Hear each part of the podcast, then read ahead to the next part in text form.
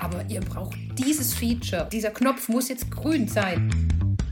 Herzlich willkommen zum Fempower Podcast, dein Power Podcast für Female Business Themen von Frauen für Frauen. Aber auch für Männer und natürlich für alle anderen. Wir sind Katja und Sabrina, deine Expertin für Digital Transformation, New Work, Bewerbung und HR.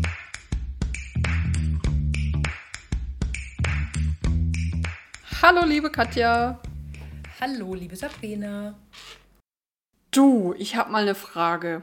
Was ist eigentlich dieses komische Scrum? dieses komische, komische Scrum. ähm, Scrum ist eine Arbeitsmethode, die man nutzen kann, um im agilen Arbeitsumfeld zu, gemeinsam zu arbeiten. So. Gemeinsam heißt im Team? Genau. Also ein Scrum, also Scrum ist ein sozusagen, also es heißt ein Framework, also ein Rahmenwerk, mhm.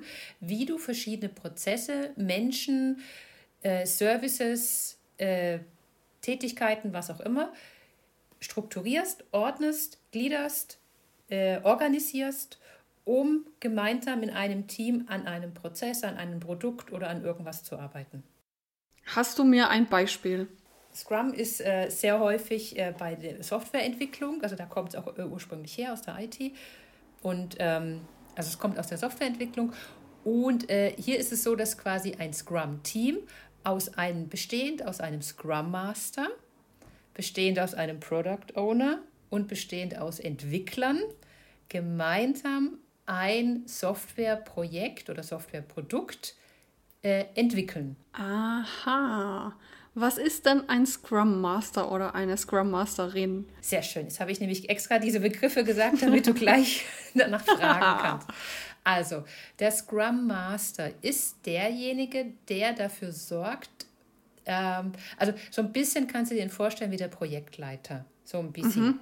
Mhm. Also das ist derjenige, der dafür sorgt, dass das Projekt oder das Produkt, dass die Prozesse und die, ganzen, die ganze Organisation eingehalten wird. Also der sorgt dafür, dass es dem, den Entwicklern zum Beispiel gut geht. Der präsentiert, der moderiert die ganzen Zeremonien. Warte kurz, ich habe eine Frage. Was heißt denn, ähm, der oder die Scrum Masterin sorgt dafür, dass es den EntwicklerInnen gut geht? Also so ein Scrum-Team zeichnet sich dadurch aus, dass es eigentlich selbst organisiert ist. Sprich, mhm. die sagen, ähm, was sie, also sie haben ein Produkt, sie haben ein Ziel, sie haben, was sie machen müssen. Sie machen es in sogenannten Sprints, entwickeln mhm. sie das auch, dieses Produkt. Und sie sagen aber, ähm, weil die Entwickler wissen ja genau, was sie, was sie tun müssen, um an den Sprint oder an das Ergebnis zu kommen. Sie sagen, okay, also in den jetzigen Sprint kommen diese Arbeitspakete rein. Und wenn aber jetzt von außen irgendwas wirken sollte, also jetzt kommt ähm, der, der Abteilungsleiter oder der Ressortleiter daher und sagt, ja, aber ihr braucht dieses Feature oder dieser Knopf muss jetzt grün sein oder was auch immer. Anyway, äh, kommt also von außen jemand daher und sagt, das muss umgesetzt werden oder äh, ihr könnt nicht mehr in diesem Büro zusammensitzen oder ihr müsst umziehen oder irgendwas was halt das Team behindert in ihrer täglichen Arbeit. Dann kommt der Scrum Master zum Beispiel auch ans Werk und sagt, hey Leute, ähm, das ist nett, lieber äh, Ressortleiter, dass du das sagst, aber dieses Scrum-Team funktioniert so und die haben sich dieses Ziel gesetzt, die haben diese Aufträge jetzt in diesem Sprint gesetzt und es wird nichts anderes definiert aus die Maus. Also der sorgt dafür, dass es die Arbeit, dass die Entwickler so arbeiten können, wie sie es benötigen. Aha, jetzt kann ich mir ja vorstellen, dass die Person, die diese Scrum Master Rolle innehat, da manchmal ganz schön die Ellenbogen ausfahren muss und argumentieren muss und so weiter. Ist das so? Also an dem Scrum Master hängt schon viel. Das ist wirklich ähm, eine sehr verantwortungsvolle Rolle, würde ich sagen. Der muss viel aushalten. Der muss auch im Unternehmen natürlich auch ein Standing haben, weil der natürlich auf die anderen Teamleiter, Ressortleiter auch zugeht. Also mhm. es ist mhm. schon eine Person, deswegen sage ich so, kannst du am ehesten noch mit einem Projektleiter ähm, mhm. vergleichen ähm, weil er ist derjenige, der wirklich alles zusammenhält sozusagen und auch okay. nach außen kommuniziert, also außen innerhalb vom Unternehmen quasi, also mit anderen Teams. Jetzt hast du vorhin noch von einem Product Owner geredet. Ja, Was genau. macht der oder die? Also der Product Owner ist eigentlich der Kunde, also sprich demjenigen, der das, das Produkt gehört oder der sagt, ich möchte gern diese Software haben. Mhm. Ähm, diese Software soll diese Funktion haben, soll so aussehen und soll bis dahin entwickelt sein. Der, also das könnte, Entschuldige, das ja? könnte jetzt echt jemand externes sein, also kein Teammitglied? Äh, ein Product Owner ist auch immer in dem Scrum-Team mit dabei. Das ist also mhm. so eine Grundvoraussetzung von diesem Framework. Also es gibt die Rolle des Scrum Masters, es gibt die Rolle des Product Owners. Und im besten Fall ist der auch wirklich mit dabei, weil er ist ja der Kunde und er weiß ja, was er haben will. Und heißt er, aber ein interner Kunde? Ja. Ah, okay, alles klar. Also jetzt nicht zum Beispiel ähm, eine externe Firma, die eine ganz bestimmte App zum Beispiel programmiert haben möchte. Also da kann keiner Product Owner in sein.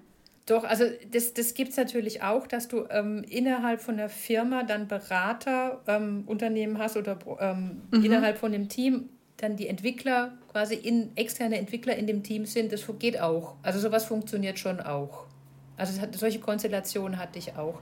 Aber in Konzernen habe ich jetzt so diese Erfahrung gemacht, ist es meist so, dass der Product Owner der Teamleiter ist. Also wenn es so eine halbe, Aha. also so eine, so eine Zombie-Agilität oder so eine, so eine Misch-Agilität ist, ja, Zombie ist vielleicht übertrieben gesagt, aber wenn so eine komische Misch-Agilität ist, wo manche Teams noch nicht ähm, agil arbeiten oder nach Scrum mhm. arbeiten und manche arbeiten nach Scrum, ähm, dann ist es meist der Teamleiter, ähm, weil das Unternehmen die ganze Hierarchie noch nicht so mhm. umgesetzt hat und ist oftmals der Teamleiter gleich der Produktowner.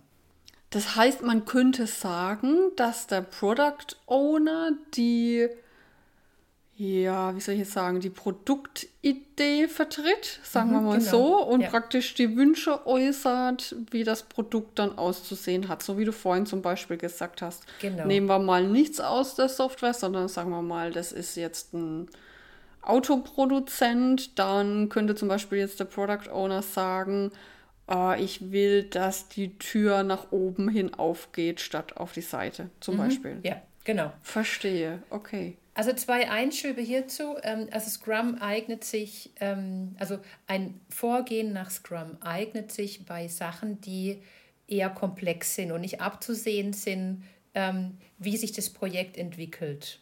Also mhm. bei einfachen Projekten oder bei einfachen Produkten, die entwickelt werden, die hergestellt werden, die immer mhm. gleich sind, dann da brauchst du nicht unbedingt einen Scrum-Prozess. Aber sag mal, jetzt habe ich direkt die nächste Frage. Ja.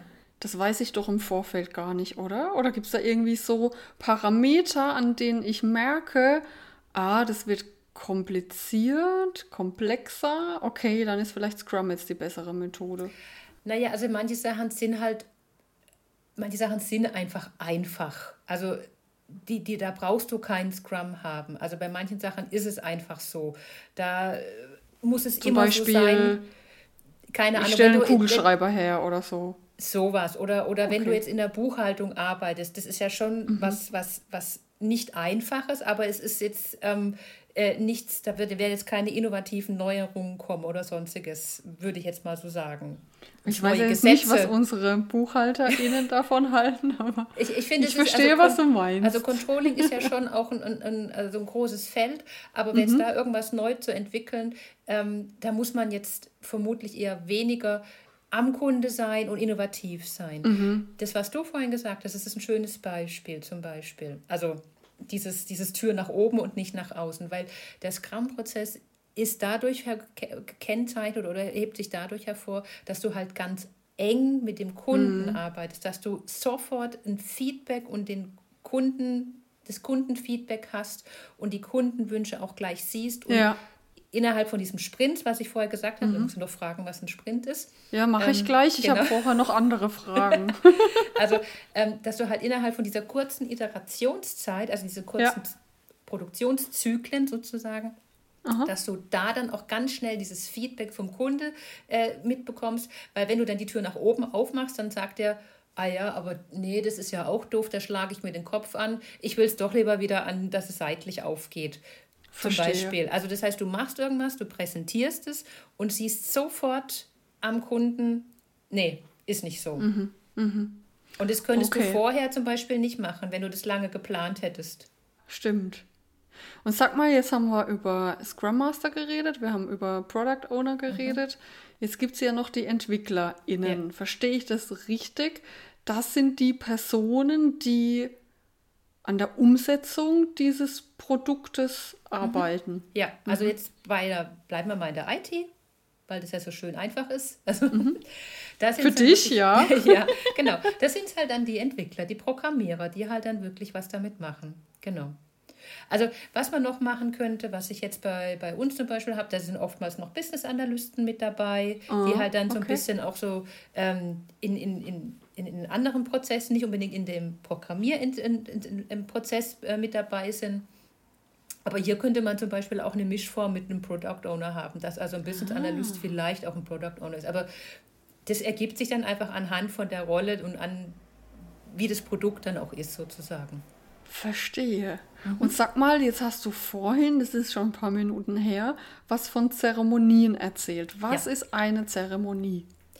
Also, ich habe ja vorhin gesagt, Scrum ist ein Framework, also ein Rahmenwerk mhm. mit sehr starken Strukturen oder mit mhm. die, das strukturiert ist und mhm. die zeichnet sich dadurch aus, dass wir Zeremonien haben und diese Zeremonien sind sogenannte ähm, Dailies, also ein Daily, mit dem man sich jeden Tag wirklich trifft äh, und innerhalb von 15 Minuten dann sagt, also spricht, was habe ich von gestern an heute auf heute geschafft? Okay. Was hindert mich? Wo brauche ich Hilfe? Und das macht quasi jedes Teammitglied innerhalb von 15 Minuten. Also sprich, der Entwickler sagt, okay, ich habe von gestern bis heute diesen Code erstellt, klappt wunderbar, muss jemand testen zum Beispiel. Mhm.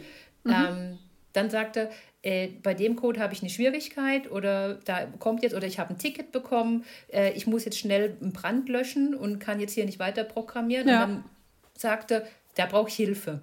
Und dann muss man quasi innerhalb vom Team, deswegen selbst organisiert, muss man sagen, okay, du, ich habe Zeit, ich kann dir heute schnell helfen, das Problem zu lösen oder ich übernehme das Ticket. Und so sollte eigentlich ein Daily funktionieren. Alles klar. Also mhm. es gibt ein Daily. Was genau. gibt es noch? Dann gibt es ähm, die Review. Also Review ist das Ding, wo quasi dann am Ende vom Sprint das Produkt, das halbwegs irgendwie präsentierbar ist und auch halbwegs funktioniert. Also jetzt nehmen wir mal an dein Auto, äh, die Tür geht nach oben auf und das präsentierst du quasi dem Kunden. Und der schaut sich das an und kann Feedback geben und du zeigst es quasi nicht nur dem Kunden, sondern du lädst eigentlich auch andere Kollegen ein, du lädst verschiedene Stakeholder sozusagen ein. Also es muss nicht immer nur der Kunde sein, sondern auch andere Kollegen. Und da wird quasi was präsentiert, ähm, wird getestet, also getestet so nicht, aber es wird halt angeschaut und Feedback gegeben. So. Dann gibt es noch ähm, die Retro, die Retrospektive, die ist auch am Ende von diesem Sprint. Mhm. Da wird quasi das Team äh, analysiert. Also analysiert hört sich jetzt krass an, aber da wird quasi geschaut, was lief denn jetzt in den letzten Sprint gut, was lief schlecht, was können wir verbessern. Und das macht aber jetzt nur das Team. Also es macht nur der Scrum Master, der Product Owner und die äh, Entwickler. Und die setzen sich zusammen und analysieren quasi die letzten Wochen, äh, wie sie zusammengearbeitet haben und was sie verbessern. Und nehmen da auch wirklich Maßnahmen mit dazu. Mhm. Und kurzer Hinweis an dieser Stelle für alle, die uns schon treu hören, die wissen das. Wir haben schon mal eine Folge zum Thema Retrospektiven eingesprochen. Das könnt ihr natürlich super gerne nachhören. Aber gerne weiter mit dem Thema Zeremonien, Katja. Und ähm, die wichtigste Zeremonie, nein, also alles sind wichtig, sorry. Also Retro ist sehr, sehr wichtig. Ist also in dieser Folge hat man gemerkt damals in unserer Retro-Folge, dass ja. wir zwei große Anhänger von Retros sind. Stimmt. Äh, aber eine sehr wichtige ähm, ist das Planning, die quasi das, das ganze Team, also Product Owner, Entwickler und Scrum Master, setzen sich zusammen und überlegen, welche Arbeitspakete kommen in den Sprint, was kann ich wirklich schaffen in diesen zwei Wochen, drei Wochen, wie auch immer, in diesen Sprints. Ähm, und wie priorisiere ich das? Und das machen die zusammen, also die planen das zusammen und da ist der Kunde, also der Product Owner, auch wirklich mit dabei. Mhm. Und wird es da nicht manchmal total heikel, weil ich kann mir mhm. vorstellen, mhm.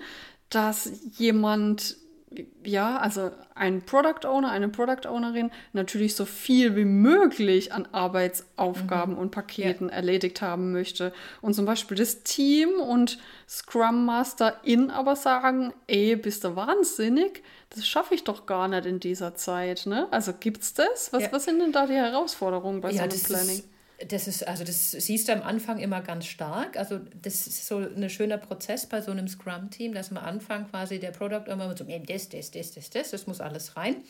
Und die, die Entwickler sagen am Anfang, sie wollen ja auch das Gesicht nicht verlieren. Ja, ja, machen wir alles. Und es pendelt sich dann, also du merkst es richtig, diese Sprints, also die, die Menge der, der Arbeitspakete oder Tickets oder wie auch immer du es nennst, die werden von Sprint zu Sprint weniger, weil sie irgendwann lernen, erstens richtig zu priorisieren Zweitens, ja. richtig zu planen, also das Volumen zu planen, wie lange brauche ich für diese Aufgabe. Weil das wird ja in der Retro dann auch besprochen. Das heißt, mhm. in der Retro wird auch wirklich besprochen, also wir hatten, wir haben so viele Sachen diese Woche nicht mehr fertig bekommen. Das müssen wir alles ins nächsten Sprint nehmen. Wir müssen quasi unsere Arbeitspakete besser schneiden, anders priorisieren und anders planen. Das heißt, das ist ja dann wirklich eine Maßnahme, die man in der Retro dann auch lernt. Verstehe. Und jetzt haben wir so oft schon über äh, Sprints geredet. Magst du noch erläutern, was denn das überhaupt ist? Genau. Also ein Scrum-Prozess definiert sich dadurch, dass du quasi wirklich ähm, innerhalb von zwei bis vier Wochen, so lang sollte ungefähr ein Sprint gehen, eine mhm. gewisse Menge an Arbeitspaketen definierst und bearbeitest innerhalb von dieser Zeit. Ähm, am Anfang wird mit der Zeremonie Planning, also geplant, was kommt alles rein. Dann wird mit dem Review ähm, präsentiert und mit einer Retro quasi geschaut, was lief gut, was lief schlecht. Mhm. Innerhalb von diesen zwei Wochen oder zwei bis vier Wochen, da sollte, da darf nichts anderes reinkommen. Das heißt, mhm. du definierst am Anfang, okay, wir haben jetzt diese Arbeitspakete, jeder von diesen Entwicklern weiß, was er zu tun hat und da darf nichts reinkommen, nicht, keine zu, also der Product Owner darf nicht dann in Woche zwei oder drei zwischendrin reinkommen und sagen so, ja, aber Leute, ähm, ja, nee, das muss jetzt doch anders aussehen. Nein, geht hm, nicht. Aber das ist doch jetzt Wunschgedanke, ganz ehrlich, oder? Weil das ja. wird ja mit Sicherheit trotzdem passieren, kann ich mir ja. vorstellen. Also was zum Beispiel, ich habe vorhin was mit Tickets und Notfällen gesagt, also gerade bei der Entwicklung ähm, habe ich jetzt schon von vielen Teams so das mitbekommen, dass die quasi ähm, wie so eine Art Notfalllinie haben, wo dann Tickets passieren. Also das heißt, man hat quasi so ein, wie ein Leerlauf sozusagen, wo dann sagen, okay, also wenn jetzt irgendwo Tickets kommen, weil die aktuelle ja. Software nicht funktioniert, die werden immer reingenommen, die werden immer, die also diese, diese. Also das ist schon eingeplant, ne? Genau, also das okay, hatte ich jetzt auch okay. schon zum Beispiel, solche Geschichten. Also so Notfallsachen mhm. sind immer mit drin. Aber ja, und sag der Kundenwunsch, ja. ganz kurz noch der Kundenwunsch. Mhm dazu muss ich halt auch, also Commitment ist einer der Grundwerte von Scrum.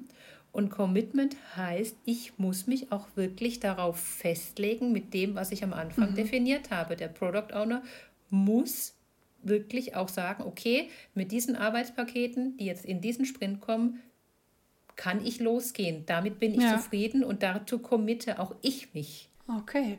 Können wir denn jetzt sagen, dass ein Sprint wie eine Deadline oder ein, ein Arbeitszyklus oder eine mhm. Arbeitsperiode zu sehen ist? Ja, du kannst es so ein bisschen okay. wie ein Meilenstein schon. Also wenn wir jetzt wieder ins Projektmanagement zurückfallen, kannst du das schon so ein bisschen als Meilenstein setzen.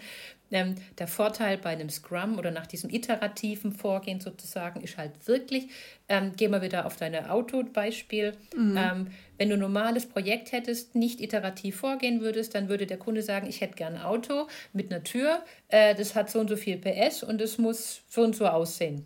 Ja. Und dann kommst du am Ende und präsentierst ihm irgendein Auto, wo die Tür auf die Seite aufgeht. Und dann sagt er aber, nach einem zwölfmonatigen Produktionsprozess ähm, äh, und Entwicklungsprozess sagst, aber nach diesen zwölf Monaten sagt der Kunde, ah nee, ich wollte ja, dass die Tür nach oben aufgeht. Und deswegen, also das ist halt der Vorteil von diesen kurzen Zyklen. Du hast kurze, also wie gesagt, diese Meilensteine setzt mhm, du halt relativ ja.